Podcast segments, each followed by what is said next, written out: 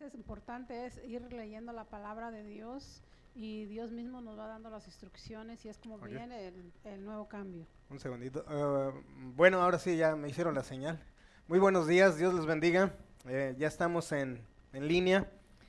Gracias por los hermanos que están eh, trabajando en lo que es la tecnología. A veces eh, interfieren algunas cosas, pero gracias a Dios que ya estamos en línea. La pregunta era cómo vestirnos del nuevo hombre o cómo vestirnos de la nueva mujer. Bueno, las mujeres.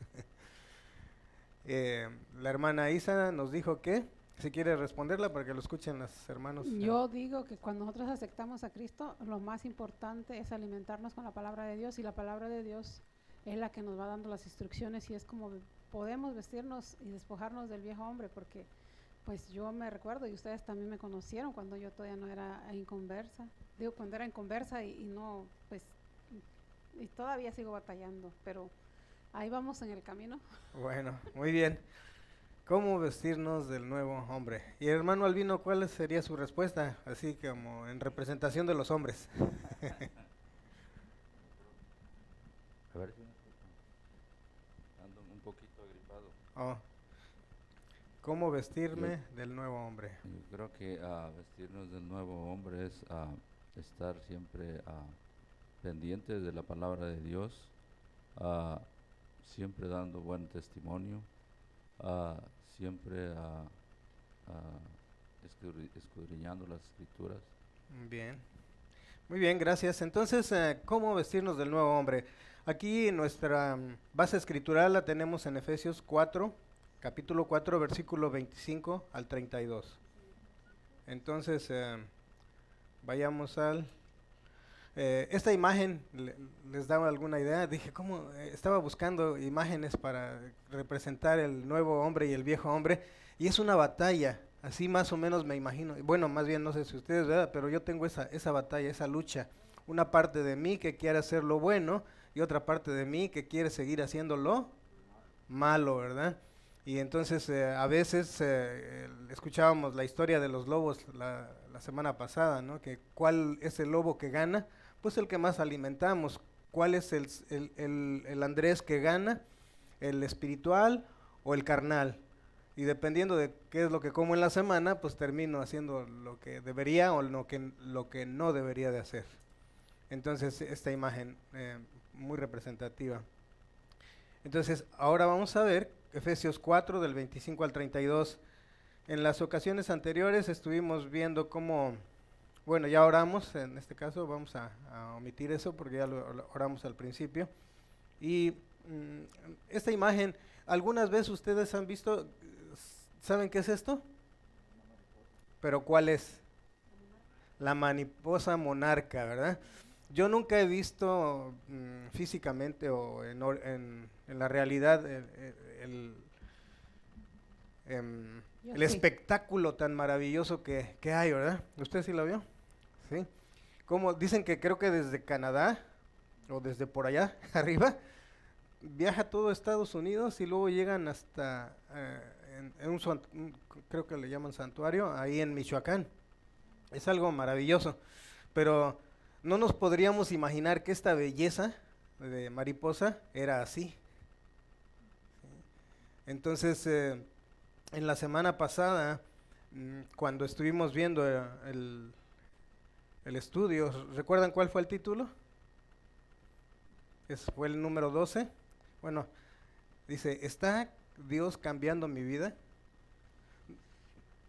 Y dije, ¿ya soy una bella mariposa o todavía sigo siendo un... Gracias por la ayuda, hermana Isa. un gusano de seda. Bueno, por lo menos dígame de seda. sí, yo entiendo, no se preocupe. Entonces, eh, eh, Dios nos va transformando. Eh, por supuesto, casi o vemos la oruga, el gusano, o vemos la mariposa, pero no vemos todo el proceso. Eso es lo que nos perdemos muchas veces, el proceso de transformación. Y eso es lo que estamos haciendo cada vez que escuchamos la palabra de Dios, cada vez que venimos a un estudio bíblico, cada vez que escuchamos un, eh, sermón, cada vez que conversamos con los hermanos acerca de la palabra de Dios, cada vez que estamos allá afuera y meditamos en la palabra de Dios, cada vez que la leemos, cada, todo, todo va a ir, eh, todo es parte del proceso para tener una transformación. Eh, lamentablemente nosotros lo que vemos es lo de afuera y creemos que mm, por haberme vestido con un saco y una corbata ya soy diferente, pero Dios dice que nos mira el corazón. Sí, hermana Isa.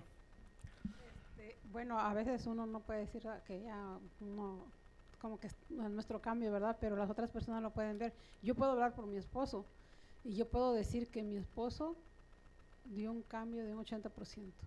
Bueno, todavía le falta un poquito. De bueno, muy bien, fíjense, e-, es muy interesante, ¿verdad? Que eh, nosotros de alguna manera sí notamos los cambios, porque no podemos decir que no, pero quien nos va a notar más son las personas que están a nuestro alrededor. Y aunque nosotros a veces pensamos que estamos avanzando, la mayoría de las veces nos dicen, tú sigues igual, ¿verdad? Entonces, ¿también le dicen lo mismo? hermano Albino. Sí, fíjese, hermano, que eh, yo, yo sí tengo una lucha conmigo mismo. Sí. Porque todas las mañanas, ah, cuando me levanto, oro, doblo mis rodillas y oro, y le digo, Señor, yo quiero ser diferente. Yo quiero que me quites todo lo malo que hay en mí, que me, que me lo cambies y quiero ser diferente pero ah, cuando en el transcurso del día, vuelvo a cometer los mismos errores.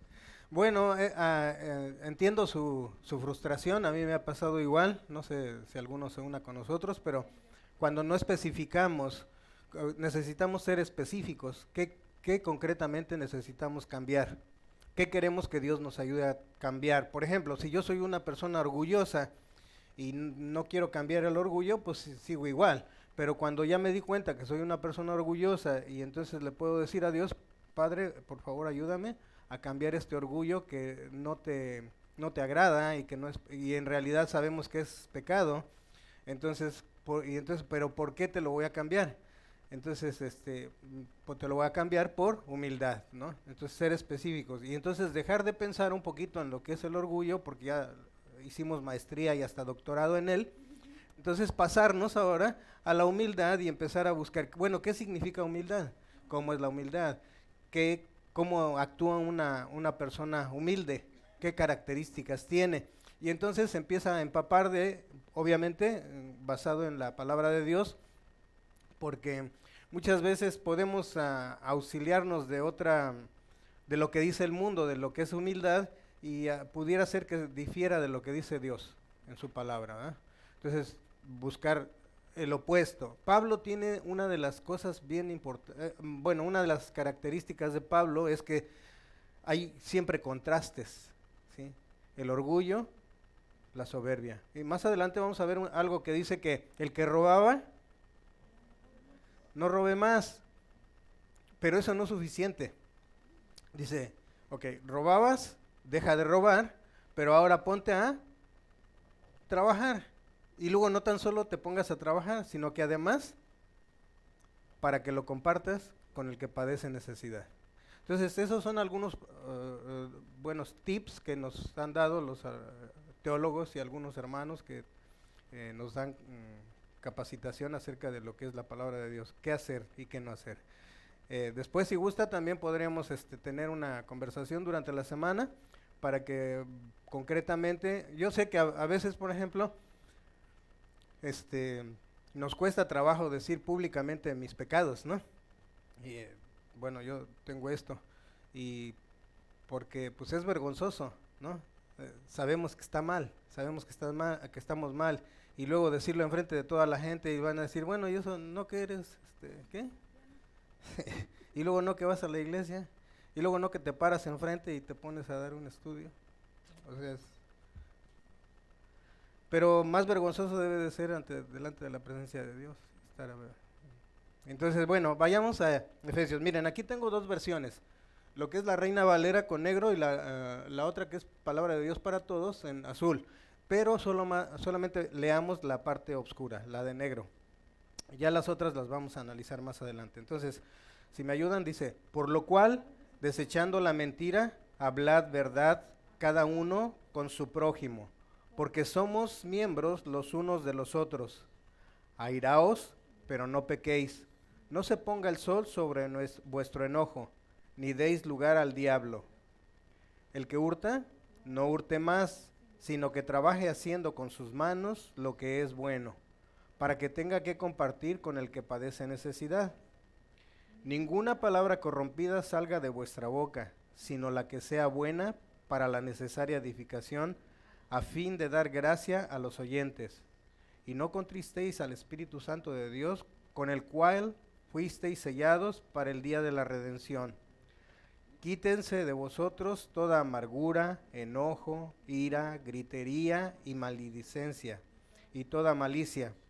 Antes, sed benignos unos con otros, misericordiosos, perdonándoos unos a otros, como Dios también os perdonó a vosotros en Cristo.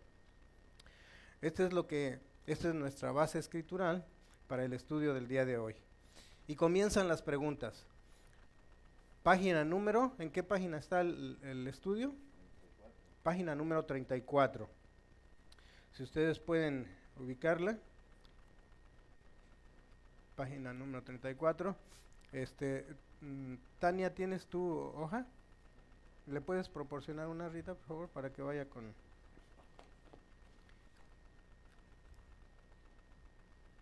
¿Cómo vestirme del nuevo hombre? Y la primera pregunta. Ya leímos el versículo, pero dice, ¿cuál es el aspecto negativo de nuestra responsabilidad? ¿Sí entienden la pregunta? ¿Sí? Ok, porque yo no la entendía, no me quedaba muy claro y les voy a explicar qué es lo que, cómo la debemos de enfocar. Dice, ¿cuál es el aspecto negativo? En este caso el aspecto negativo es el pecado. ¿Cuál es el pecado? Y cuando dice de nuestra responsabilidad, pero es según el versículo que estamos leyendo. Entonces sería el aspecto negativo que es el pecado, eh, y si dice el aspecto positivo sería, ¿cuál? Eh, no, la virtud, la virtud. O sea, en este caso, por ejemplo, la soberbia es el pecado, ¿cuál sería la virtud?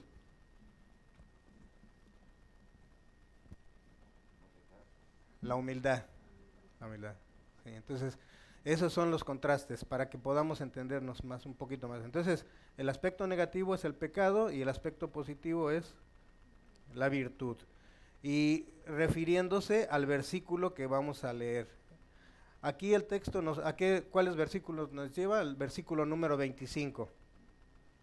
Entonces, ahora sí vayamos a la siguiente Dice, ¿cuál es el aspecto? ¿Ustedes tuvieron alguna respuesta? ¿Cuál fue? La mentira.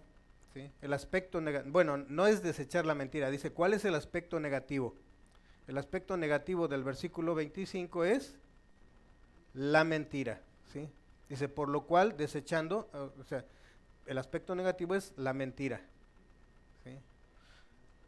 Ahora, veamos en la otra vers versión. En la palabra de Dios para todos dice, ¿lo leemos? Así que dejen las mentiras y díganse siempre la verdad unos a otros, porque todos formamos parte del mismo cuerpo. Entonces la palabra también ahí es las mentiras. Acá en la primera decía la mentira y acá dice las mentiras. Pero a final de cuentas es dejar de mentir, ¿verdad? Bueno, en este caso mentir. Ahora, ¿cuál es el aspecto positivo de nuestra responsabilidad? Hablar la verdad. Bien. Y aquí nos dice hablar verdad. ¿Sí? Hablar verdad. Obviamente, cuando hablamos, mm, bueno, la mayoría de las veces nos pasamos el tiempo hablando con nosotros mismos. Según los estudiosos dicen que ah, nosotros hablamos con nosotros mismos como mínimo 14 horas al día. Porque las otras estamos durmiendo, o bueno, el tiempo que estemos despiertos casi estamos hablando.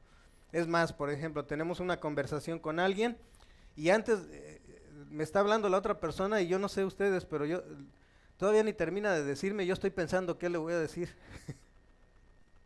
¿Por qué?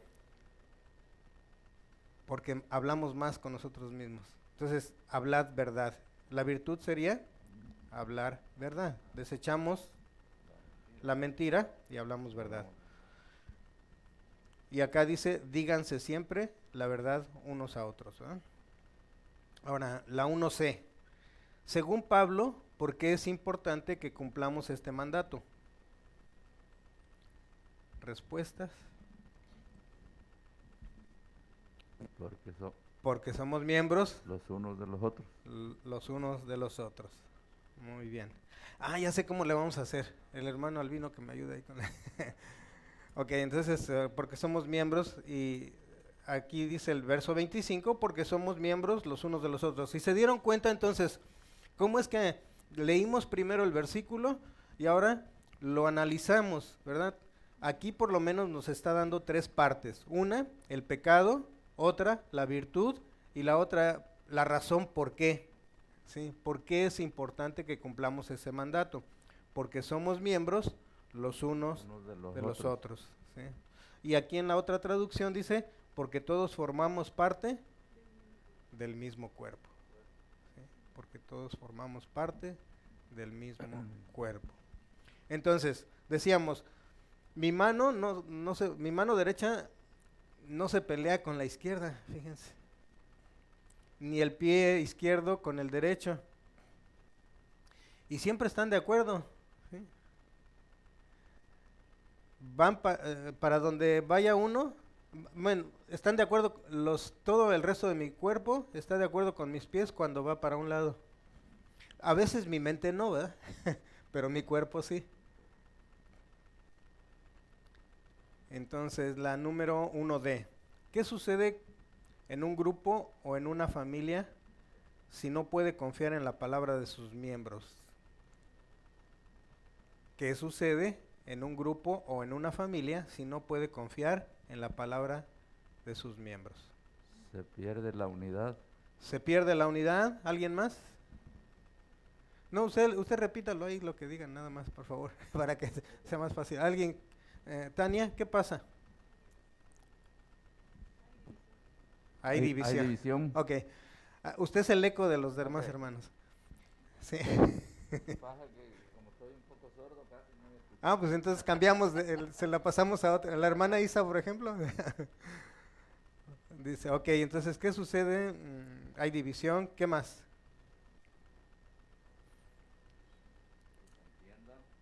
Hay contienda. Bien. Hay dolor. Ah, bien. Ok, veamos. Eso que dicen pasa, ¿verdad? Dice, hay desconfianza. ¿sí? Cuando no se puede confiar, hay desconfianza. ¿Algo más? Resentimientos, rencor, ira, todo lo que conlleva separación y algo que se conoce como disfuncionalidad. ¿Eso nos los preguntantes a nosotros?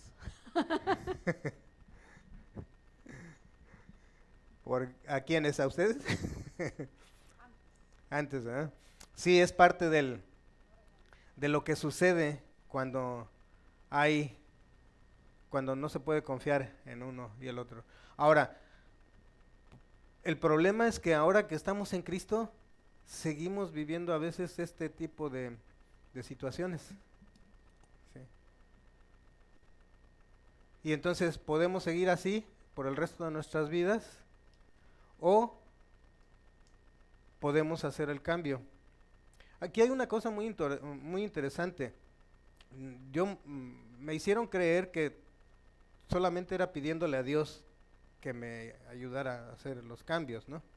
O que Dios cambiara, porque inclusive luego a veces en los cantos que, que hacemos, este, están así como que en lugar de rogarle a Dios, parece que le estoy ordenando que me, que me cambie, ¿verdad?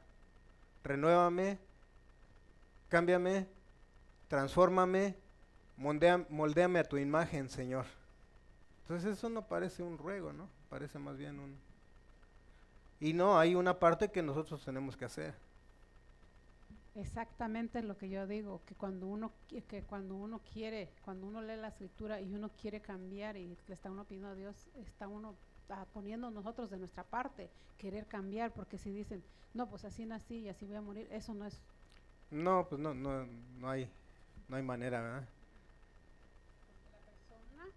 porque la persona no quiere cambiar. No quiere cambiar, sí. Decía que algunas veces hemos mencionado esto, ¿verdad? dice, instruye al sabio y se hará más sabio, instruye al necio y te lo echas de enemigo, ¿verdad? Entonces, eh, ¿en qué circunstancias estamos más prestos a decir la verdad, a no decir la verdad? Cuando no decimos la verdad, estamos qué? Hermano Pedro, ¿qué estamos haciendo? ¿Qué estamos diciendo? Estamos mintiendo, ¿eh? Estamos mintiendo. Estamos mintiendo, bien, exacto.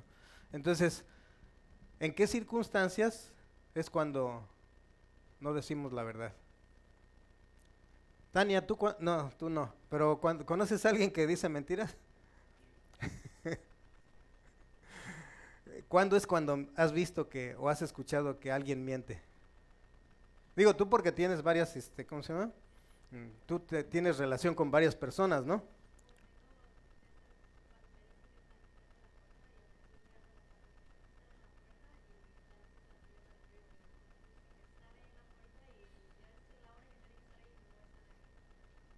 Bueno. No sé de quién está hablando. ¿verdad? ok, entonces, bueno, Pero, miren. Hermano, yo sí. quiero hacer un comentario. Yo sí, ah, antes le decía mentiras al vino porque me, me daba miedo porque siempre se enojaba porque a él no le gustaba que yo saliera sola. Entonces siempre a veces le tenía que hacer una- decía yo una mentira blanca, pero yo sabía que era mentira. Y entonces hay a veces que sí se las había dicho, pero ya tiene mucho que ya de decirlas. Pero porque siempre me decía, ah, es que vas a chocar, es que le- y por eso tomamos consejería también. Y entonces le dijo el pastor que nos dio consejería, dijo, hermano, dice, creo que usted se preocupa más por el carro que por su esposa. porque siempre decía que iba a chocar o que... entonces- Bien, Josué, ¿tenías algún comentario? Gracias, hermano. Mentimos cuando somos confrontados, ¿cierto? Dice, cuando nos vemos afectados personalmente, es una manera de mm, mentir. Otra dice, cuando queremos obtener algún beneficio, ¿sí? Iba a decir algo, pero mejor no. Mejor dice, cuando nos conviene, también mentimos. O cuando no nos conviene. A veces tenemos... Eh, aquí, por ejemplo, iba a decir este, cuando queremos obtener un beneficio. Bueno, seguimos. Dice, cuando no es pecado, ¿cuándo no es pecado enojarse? La número 2A. ¿Cuándo no es pecado enojarse? A mí me, me enseñaron que, bueno, yo, más bien, yo aprendí que, que yo me podía enojar. ¿Y saben con qué versículo? Más bien, con, qué evento? Me, ¿Con qué parte de la, de la palabra de Dios me dijeron que yo me podía enojar? Cuan- ¿En cuál? el sol sobre nuestro, ah, o sea, como diciendo que no llegue tanto tiempo el enojo de nosotros. Yo lo entendí antes con que decir, ay, pues ya voy a dormir y qué tal si viene Jesús por mí y yo voy a estar enojada con mi esposo. Y entonces yo iba y le pedía disculpas aunque no tuviera la culpa. Bueno, Esa, eso era mi entender antes. sí, yo también entendí algo parecido, pero, pero no hacía caso. Y luego la otra es, este, no, ¿ya ¿saben con cuál? Cuando, cuando Jesús se enojó. Y entonces ya decía, Jesús se enojó. Porque yo no. Yo puedo también, ¿no? Nada más que el problema era que luego yo decía, eh, le hacía caso a lo que des- decía Jesús, mayores cosas que las que yo he hecho, ustedes harán, y terminaba enojándome más. Pero no, en realidad, miren, ¿cuándo, cuándo no es pecado enojarse?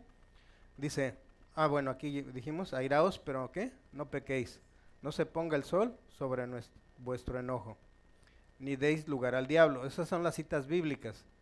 Ahora, pero vamos a la vida práctica. ¿Cómo hacemos eso? Dice, cuando sea por una causa justa. O sea que yo, yo no, no se trata de que yo me puedo enojar por, porque pues soy de mal carácter, ¿no? No, no, no, no. Dice, cuando sea por una causa justa. Pero obviamente ahorita vamos a aclarar eso. La otra es cuando sea en defensa de los indefensos. Por ejemplo, ¿ustedes creen que un niño en el vientre de su madre se pueda defender? Obviamente que no. Entonces, eso, eso es lo que aira, es, es lo que hace que la ira de Dios se encienda. Entonces, si eso le causa ira a Dios, el pecado, entonces por eso sí podemos airarnos. Otra es cuando la casa de Dios se usa con otros fines. Fíjense que ustedes me conocen de hace muchos años. Ustedes saben que independientemente de otra cosa, yo em, eh, estoy en una compañía en la cual eh, uso los productos, pero yo no ando promocionando aquí, en la, iglesia. Y entonces, eh, porque me hicieron pensar que si yo venía y recomendaba los productos que yo consumo y que de alguna manera eh, por muchos años lo he hecho, entonces era como que estar profanando la casa de Dios. Hasta que pasaron muchos años y me di cuenta que yo no vendí, yo no venía aquí. Si lo hiciera, yo no estaba siendo como los cambistas. Pero tampoco estaba vendiéndoles animalitos para que fueran sacrificados. Era esa otra cosa. Y tuve un poco de problema con eso, porque yo, los demás hermanos ni cuenta se daban. Porque decía, bueno, si yo fuera mecánico, ¿no puedo ofrecer mis servicios de mecánico a los miembros de la iglesia? Porque entonces estaría qué? Haciendo mal uso de la casa de Dios. Entonces, batallé, he batallado con eso porque no les quiero decir para que no vayan a decir que, que esto no es para hacer negocio. Y bueno, pero eso lo vamos a dejar en otro en otra ocasión. Dice, cuando la casa de Dios se use con otros fines. En este caso, ¿cuáles otros fines? Por, Jesús se, se enojó precisamente porque estaban usando la casa de Dios por negocio, pero un negocio coludido entre los líderes de la iglesia y la gente que hacía los negocios. Una corrupción, exactamente. Eh, eh, el sacerdote llegaba, ah, cuando llegaba con el sacerdote el, pecador con su animalito decía no este no está este no sirve y lo descartaba y entonces tenía que ir a comprar de los que estaban allá afuera otra tenían que cambiar las monedas porque las monedas que se usaban ahí no las aceptaban digo las, monedas que traían de otro lado no las aceptaban entonces tenían que cambiarlas y bueno, eso es más o menos algunas de las cosas. Este, ¿cuándo no es pecado enojarse? Ahora veamos cuándo sí es pecado enojarse. Ya vieron cuando no, ahora cuando sí. ¿Cómo es, sería? Rita, tu respuesta. ¿Cuándo sí es pecado enojarse? Hermano, yo quiero hacer un comentario. Sí. A mí me da mucho coraje cuando me dicen que, que, que los, hay pastores que utilizan el púlpito para, para pedir dinero. Este, hay una, una, una, señora que me estaba comentando todo eso y me dice, mire, dice, este, hay una pastora que ella dice, en la iglesia dice, voy a conseguir una, quiero agarrar mi casa y necesito 30 mil dólares para dar de, de entre Así es que por favor, den su ofrenda. Dije yo, wow, digo, nosotros no tenemos ese problema porque me dijo, usted lo da voluntariamente. Porque me preguntó si yo diezmaba. Yo le dije, sí, diezmo y ofrenda. Dice, ¿y usted lo da voluntariamente? Le dije, yo sí lo doy voluntariamente porque yo lo entendí desde un principio. Y ya le cuento la historia de cómo conocí a Cristo y todo eso. Y ya me dice, oh, dice, pero no, dice, esta, esta pastora exige. dije, no, pues es que esa no es una pastora, esa es una ladrona. una loba rapaz vestida de oveja. ¿ah? Bueno, sí, lamentablemente. Entonces, ¿cuándo sí es pecado enojarse? Aquí van algunas respuestas. Yo sé que ustedes las respondieron, pero eh, ¿quiere comentarnos, hermano Albino? ¿Cuándo sí, sí es pecado? Dice, cuando dejamos pasar el tiempo y no pedimos perdón. Ok, bueno, eh, aquí vamos a ver algunos. Eh, recuerden que lo que yo pongo no quiere decir que esa, esa sea una ley, simplemente son mis propias este, apreciaciones. Ah, muchas veces este, complementan con las que ustedes dan, no quiere decir que las que ustedes dicen no están correctas. Pero bueno, dice, ¿cuándo sí es pecado enojarse? Cuando el enojo sea egoísta. ¿Cómo puedo ver eso? Dice, cuando, cuando no perdonamos al que nos ofendió. ¿Saben? Normalmente me enojo cuando alguien me, ofende o cuando alguien me confronta. Creo que Josué dijo ah, por allá. Alguien me confronta y entonces me enojo. Y así podemos hacer una serie de cosas. Dice, pero es pecado cuando se trata de mí. Cuando es algo que me hayan hecho a mí. El enojo.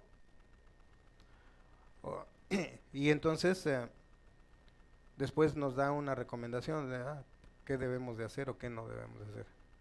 Obviamente la parte egoica de mí, eh, mi ego, se enoja, pero entonces cuando ya caigo en cuenta que, estoy mal, que es un pecado, no, si yo me enojo como lo que decía la hermana Isa con respecto a alguien que está haciendo algo para exprimir a las ovejas o para sacarles toda la lana, pues eso, eso es, está bien, ¿no? hay problema, pero en el caso de, que me hayan hecho algo directamente a mí, eso es donde está mal.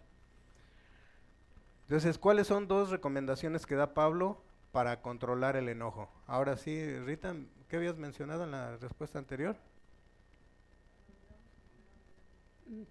Ah, eso es para darle, pero antes, oh, entonces esta es diferente. ¿Cuáles dos recomendaciones da Pablo para controlar el enojo? Despojarse del viejo hombre y vestirse del nuevo hombre. Mm, bueno. Dice, no dejar que el enojo nos dure todo el día. Y esto es basado en el texto, ¿verdad? Que nos dice ahí por eso digo yo que yo antes así hacía, o sea, se enojaba mi esposo conmigo, yo me enojaba, nos enojábamos pues los dos y él eh, era bien orgulloso antes, gracias a Dios que ahora ya no.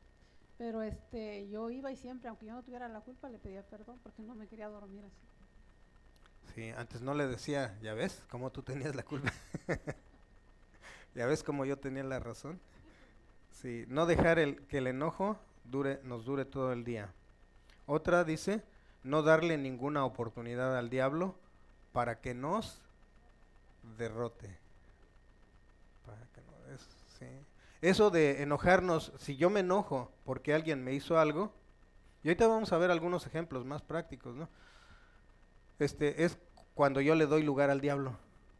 Y luego más si todavía pasa un día, pasan dos, pero ay, aquel chinito que se me metió hace como un mes. O sea, en la carretera, ¿verdad? Así. y a veces, bueno, a veces yo cometo errores también al conducir. Ya por eso ya se me está quitando lo. ¿De qué manera ayudan esas recomendaciones? ¿De qué manera nos ayudan esas recomendaciones? Esa de no enojarnos o si nos enojamos que se nos quite. Bueno, como usted dijo, cuando alguien se nos mete a veces nos enojamos, ¿verdad? Pero yo he aprendido en que yo en ese momento, en lugar de enojarme, yo le doy gracias a Dios. Una vez iba con mi hermana y me dice, mi hermana se metió a alguien así y yo pues nada más como siempre dándole gracias a Dios que no me pasó nada, ¿verdad? Y dice mi hermana, sílvale, sílvale. Y le dije, no, le dije, porque no me pasó nada, es que gracias a Dios que no nos pasó nada. Mi hermana Flor.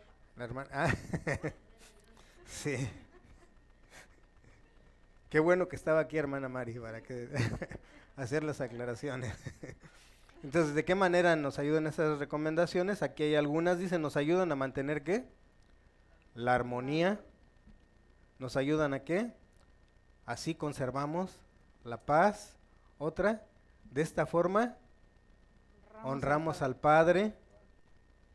Y una más, demostramos que en verdad amamos a Jesús. Hace, a- ayer estábamos comentando, Rita y yo, acerca de algunos aspectos de la palabra de Dios que nos dice que eh, traíamos a colación el texto que dice que traigamos todo pensamiento que cautivo. Eh, pero ah, cautivo ante qué? Y le digo, y, y estábamos analizando eso, tiene que ser ante el filtro de la palabra de Dios. Esto que estoy pensando, ¿le agrada a Dios? Esto que estoy pensando, ¿es conforme a la voluntad de Dios? ¿O no lo es? Obviamente es muy difícil ponerme a pensar cada pensamiento ¿no? que tengo, porque dicen que son 60 mil al día. Entonces imagínense. Ya nomás los... bueno, a lo mejor si lo hiciera, no estaría actuando mal o disminuiría. Entonces, eh, ¿de qué manera? Vamos a la siguiente, 3A. ¿Cuál es el aspecto negativo de nuestra responsabilidad? Dijimos que el aspecto negativo, ¿cuál es el pecado en este versículo? ¿Cuál versículo? El 28. ¿Cuál es el aspecto negativo de nuestra responsabilidad?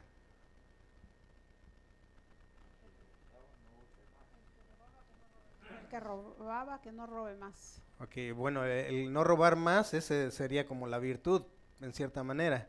Pero eh, dice el aspecto negativo. El aspecto negativo es robar. ¿sí? Y lo vemos aquí en el texto. Dice, el que hurta, el que hurtaba. O sea, el aspecto negativo es hurtar, que en otras palabras es robar, en la versión mm, palabra de Dios para todos. Dice, el que era ladrón, deje de robar. En este caso, bueno, robar es, ese es la- el aspecto negativo de aquí. Ahora nos va a llevar al aspecto positivo, o sea, ¿cuál es la virtud? Y dijimos que era No robar. no robar o, dice, trabajar. Sí, no robar, trabajar haciendo qué? Lo que es bueno. Sí. Porque yo recuerdo que antes trabajaba, miren, trabajaba para hacer lo bueno, pero me lo gastaba en lo malo. Lamentablemente. Y luego, ¿y eso qué dice? ¿Para que qué? Para que tengamos que compartir con el que padece necesidad. Esa es la virtud, trabajar haciendo lo bueno y compartir con el que padece necesidad. En la palabra de Dios para todos dice, trabaje haciendo algo provechoso y comparte con el que no tiene nada. Sí. Siguiente, 13.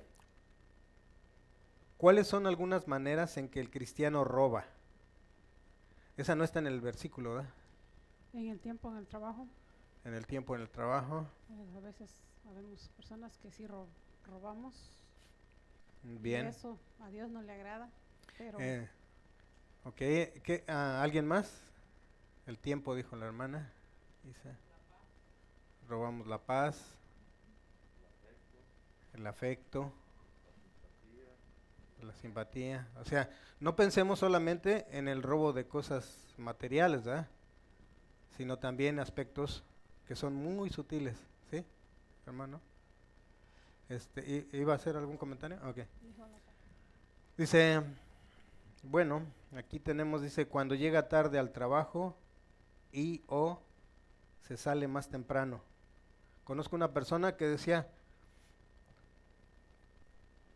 que llegaba tarde o- y que se salía temprano. ¿Saben por qué? Decía, la respuesta que me daba dice, para lo que me pagan. Luego dicen, ay, nosotras estamos trabajando como burras y mira, a otras se les paga, a otros se les paga el sueldo sin trabajar. Sí, entonces, dice, y entonces, ¿cómo eh, cuando llegamos tarde o cuando salimos temprano? También otra manera de robar es cuando entramos en, decía Rita, que robamos la paz. Sí. Esa es otra manera de robar, cuando entramos en conflictos. A veces, eh, a veces nada más estamos viendo en qué, eh, igu- igual que los fariseos, ¿se acuerdan cómo seguían a Jesús? A ver, ¿en qué? ¿En qué? ¿En qué? Nada más que se les, a Jesús no, no, pues con él no podían. Pero con nosotros sí pueden, porque tantito nada más. Y dice, cuando entras en conflictos. Cuando falseas las declaraciones de impuestos. Cuando no entregas el diezmo del Señor. Son algunas maneras, ¿no? Hay muchas otras, pero... Y... em, Dice, ¿cuál es el aspecto negativo de nuestra responsabilidad? En el verso 29 y 30. Ahí están las respuestas. ¿Cuál es el aspecto negativo? O sea, ¿cuál es el pecado de ese versículo en ese versículo? Corrompida salga de nuestra boca. Eh, ¿cuál- el aspecto negativo cuál es? Ninguna palabra corrompida salga de nuestra boca. No, porque si no sale de nuestra boca, entonces esa es virtud. A ver, ninguna palabra, ninguna palabra corrompida. Es la palabra corrompida. Palabras corrompidas. ¿Sí? ¿Alguien más? Palabra corrompida. Palabra corrompida. Dice exactamente eso ¿verdad? en el versículo. Palabra corrompida. Ese es el pecado. La palabra corrompida. Y ahorita vamos a ac- aclarar eso. Y en la palabra de Dios para todos dice malas palabras. Cuando yo vi palabra corrompida y malas palabras pensaban que eran puras groserías. Pero no, ahorita no. ¿Sí, Rita? Eh, digamos, pues vendría siendo como groserías, palabras obscenas, sí. Eh, esa es una parte, pero esa es una pequeña parte. Porque, por ejemplo, yo, yo no digo groserías ya, pero antes, ¿qué tal, no?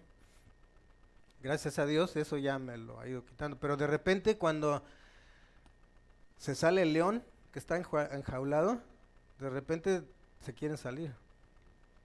Y a veces se llegan a salir.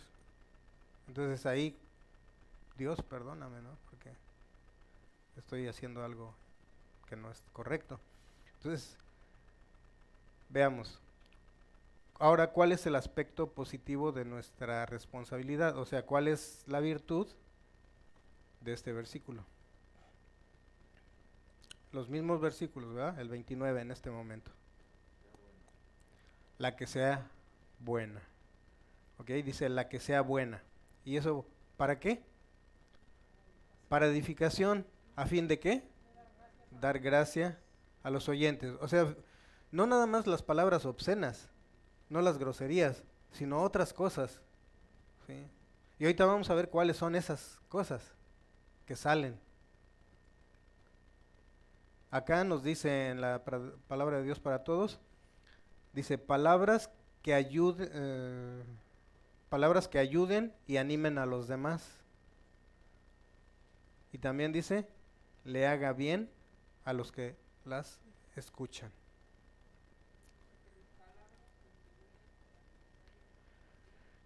Que mis que mis palabras qué? contribuyen la necesaria edificación y sean bendición para quienes la escuchan. Bien. Ahora, aquí dice, mm, siendo un poquito más... Ah, Josué, sí.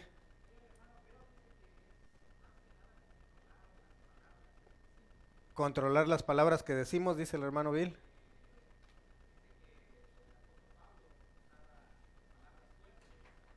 El apóstol Pablo usaba palabras fuertes. Con el propósito del mensaje, sí. Ok, gracias Bill. Entonces ahora vamos a hacer una lista de las cosas que decimos que no debemos de decir, las que no edifican. ¿Me ayudan? ¿Qué cosas digo que no debería de decir? Bueno, esa es una, malas palabras, ¿qué más? Rita, te veo como que quieres dar tus respuestas.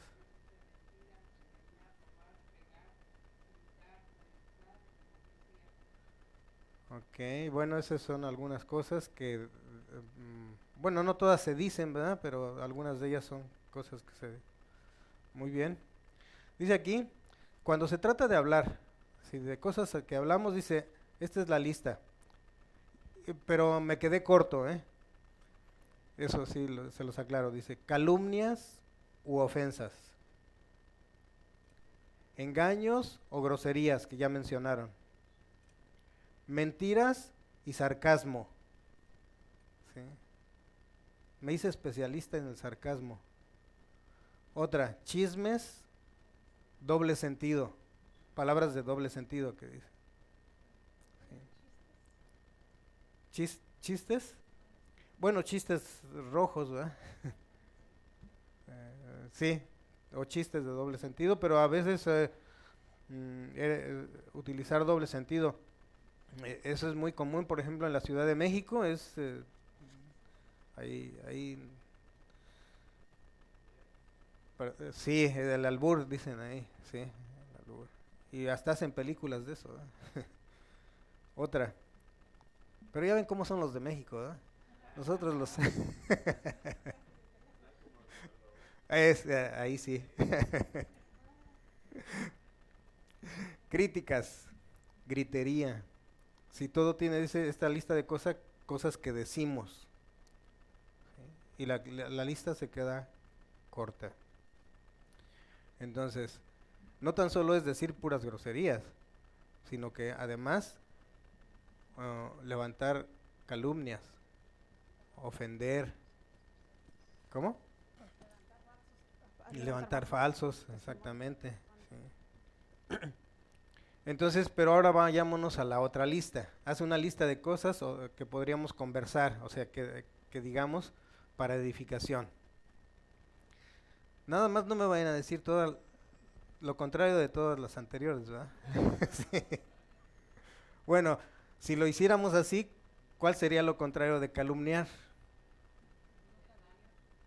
¿No calumniar, eh, Rita? No calumniar, la verdad, hablar con verdad. La verdad, sí. ¿Ofensas? No ofender más. Sí, pero lo contrario. Ofensas más. Ah, halagar podría ser. ¿Se fijan? Eh, para esta me salió, pero bien rápido. Pero la de hacer, la, la, lista de, de, las cosas que no, esas me salió muy rápido. La, la de hacer las cosas o decir lo que sí es correcto me costó. A mí me costó. Lo bueno es más difícil, dice hermana Mari. no me diga que a usted también le pasa lo mismo, hermana Mari. Qué cosas, ¿eh? Como lo, lo, malo es muy fácil. Dice entonces, eh, cosas, ¿alguien más quiere decir algo? La lista de, cosas, de palabras que, que sí edifican.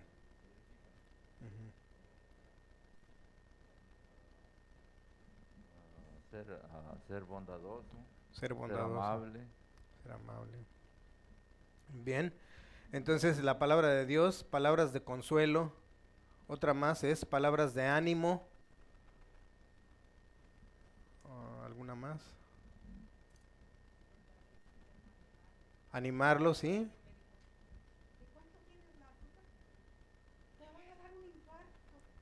Palabras de ánimo. ya te vas. con esas palabras, con esas amigas, dice Elogios, ¿eh? Elogios, decía Rita hace un rato también. Hablar la verdad. Y así la lista puede continuar yendo a lo, al opuesto de lo que destruye. ¿Qué sucede cuando ocupamos palabras corrompidas según el verso 30? Contristamos al Espíritu Santo. En este caso dice entristecemos, en la otra versión, entristecemos el Espíritu Santo. No agraviar, ¿qué, qué sería agraviar? no incomodar. No podría ser ofender, no sé los que saben de eso, no, no agraviar, no ofender. una ofensa, no ofender al Espíritu Santo. En este caso nos menciona te- entristecer. Internacional. Dice, ¿cómo nos ayuda esto a entender la falta de bendición y crecimiento en, las iglesia, en la iglesia local donde consienten el uso de palabras corrompidas? Y ya dijimos, las palabras corrompidas no son solamente groserías, son chismes, son envidia, son como se llama, este, eh, falso testimonio, eh, todas esas cosas que son contrarias. Y hay iglesias que sí lo consienten. Pero destruye exactamente. El, el- ¿Cuál es el resultado? La destrucción. Y eso es lo que nosotros necesitamos empezar a evitar. Ah, hay algunas, uh, hay algunos mm, mensajes que he escuchado en algunas ocasiones que dice que cuando alguna persona, un, pastor mencionaba, dice, cuando alguien me trae un, bueno, pues un chisme de, de alguien, de algún hermano o de alguna hermana, dice, normalmente lo que yo hago, dice, antes yo no sabía y, y batallaba con eso, dice, hasta que un día se me ocurrió, ¿sabe qué? Permítame tantito, hermana. Déjeme llamarle a la hermana fulana para que venga y escuche lo que usted me va a decir. Ay, no, ¿cómo cree, pastor? Pues entonces mejor no me diga, dice. Sí. La hermana Lilian Alcántara decía cuando suceda eso, dile, vamos a orar. Y nos poníamos a orar, dice, y, y eso es lo que decía siempre. Cuando venga alguien así, dile, vamos a orar por ella y vamos a orar por ti. Exacto, sí, ¿verdad? Esa es una de las maneras eh, más apropiadas. Entonces dice que el versículo 31 y 32, estos versículos hablan de las distintas reacciones que podemos tener cuando qué alguien nos trata mal, nos ha ofendido o nos ha tratado injustamente. Eso es lo que decíamos que eso no es un enojo pecaminoso, porque como se trata de mí, ahí sí me enojo, ¿no? Pero qué tal cuando yo hago, ofendo a los demás, ¿verdad? Dice el verso 31, quítese de vosotros toda amargura, enojo, ira, gritería y maledicencia y toda malicia. Y la otra versión dice, quítese de ustedes, ¿qué? Toda amargura, ira, enojo, gritos, calumnias y malicia. Entonces, antes sed benignos unos con otros, es el 32, misericordiosos, perdonándonos unos a otros, como Dios también os perdonó a vosotros en Cristo. ¿Sí? Acá la otra versión dice, sean amables y considerados unos con otros y perdónense como Dios los ha perdonado a través de Cristo. Entonces, ¿cuáles son las reacciones negativas que en esos casos suelen manifestarse? En el verso 31.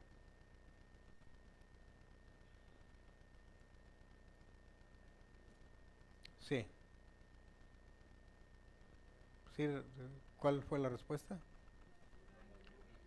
Amargura, ¿sí? Eh, Ahí está, ¿verdad? En la pantalla. Amargura, enojo. Y aquí no lo dice, pero eh, se incluye, dice, toda amargura, todo enojo, toda ira, toda gritería, toda maledicencia, toda malicia. Y acá dice eh, lo mismo, ¿verdad? Ahora, describe el daño que puede ocasionar dichas reacciones. ¿Cuáles eh, serían los daños colaterales, digamos? O no colaterales directos. Ah, por ejemplo, ah, timidez, miedo y inseguridad. ¿Ok? ¿Alguien puso alguna diferente? ¿Sí, Rita? Agárrala, por favor. Lastimar el corazón de una persona y su alma. Bien. Aquí les van algunas, miren. El daño que puede ocasionar es nos dañamos a nosotros mismos, física, mental espiritualmente. Pero también dañamos a los demás física, mental y espiritualmente. Y ese es una, un aspecto, pero fíjense las consecuencias. Cuando nos dañamos a nosotros mismos, podemos terminar en dónde? en el hospital. Y si dañamos al otro, el otro también puede terminar en el hospital. La otra es, si el otro puede terminar en el hospital, yo puedo terminar en dónde? En la cárcel. ¿sí? Hay a veces, hermano, que a veces nosotros traemos rencores con alguien y ese alguien ni se da cuenta y ese vive feliz y uno aquí amargándose la vida. Exacto. Y precisamente podemos terminar en el hospital, ¿verdad? Esas son. Exactamente. Y la otra es que podemos terminar en dónde? En el panteón. En el panteón. Y lo peor de todo es que no es que terminemos en el panteón. ¿Qué tal que en- despertamos en el en el Manicomio. en el infierno? en el infierno. Sí, ya después del panteón. ¿Qué tal? Pues no, que yo era. Ese es, eh, es el daño que podemos sufrir. ¿Cuáles son las reacciones que Dios desea que tengamos? Y aquí lo vemos en el verso 32.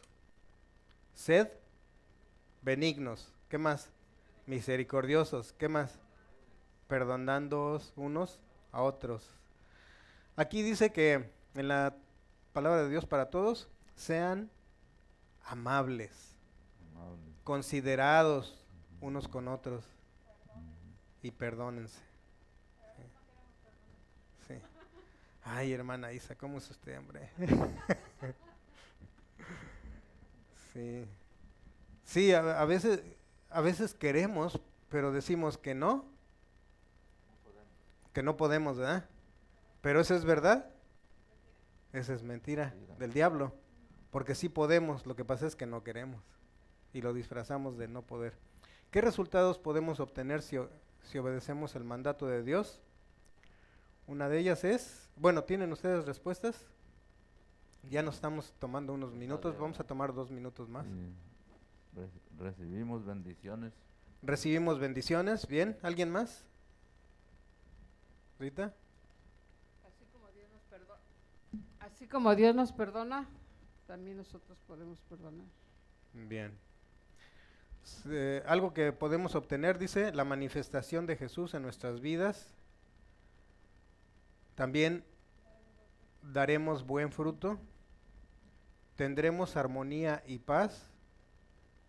Y agradaremos al Padre Celestial. Que eso sería lo mejor de lo mejor, ¿verdad? ¿Qué debemos decir a una persona si una ofensa nos ha separado? Ya lo dijo la hermana Isa con respecto a cuando alguien, algo, algo parecido a cuando alguien nos ha ofendido ah, o cuando alguien quiere traer algún chisme o de otra persona, dice, mejor que no decirle nada a esa persona y orar por ella o orar por ambos, ¿verdad? Por ambos. Entonces, aquí viene la aplicación y ya con esto vamos a cerrar. Todos los temas de este pasaje tocan qué? Las relaciones interpersonales. ¿Qué área de tu vida ha tocado Dios a través de estos versículos? ¿En tu casa, con tu familia, con tus vecinos, con tus compañeros de trabajo o tus compañeros de la escuela, con el que se cruzó en tu camino o con tus hermanos en la iglesia? Reflexionemos por un momento en lo que debemos de hacer en esta semana para obedecer y agradar a Dios. Dice aquí una de las aplicaciones, dice, ¿tienes algún problema de relaciones interpersonales en tu familia, con tus vecinos, en tu iglesia o en tu trabajo con respecto al cual Dios quiere que tú busques una solución bíblica? Si es así, según este pasaje, ¿qué debes de hacer? Si quieres, puedes compartir este, alguno de los aspectos que Dios te ha revelado en el que estás mal, para que todos oren por ti durante la semana. Aunque ya sabemos que ventilar nuestros pecados no es nada fácil, pero sí lo que puedes hacer es contáctate con algún hermano o alguna hermana que tengas confianza y mm, pídele. En algunas congregaciones eh, mm, tienen eso, ¿verdad? Que hay grupos de oración. Nosotros tenemos eh, los martes de oración, donde nos reunimos para orar por diferentes cosas, pero aquí no se trata nada más de que me sane o que me solucione un problema de trabajo o, de, que no tengo trabajo, sino más bien va dirigido a nuestro carácter.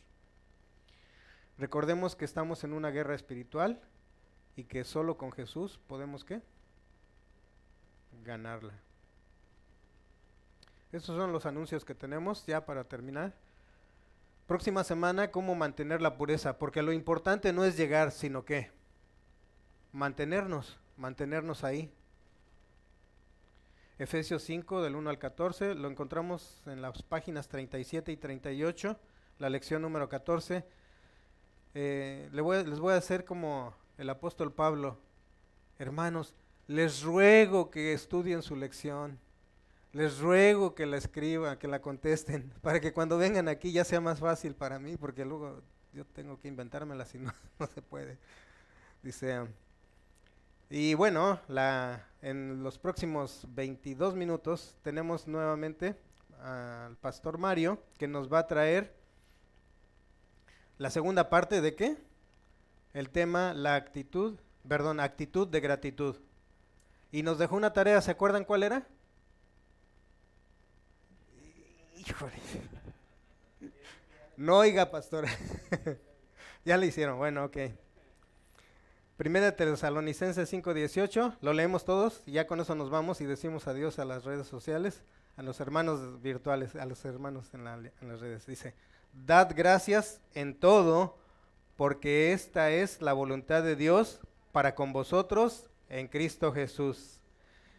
Que Dios los bendiga hermanos y hasta dentro de 22 minutos.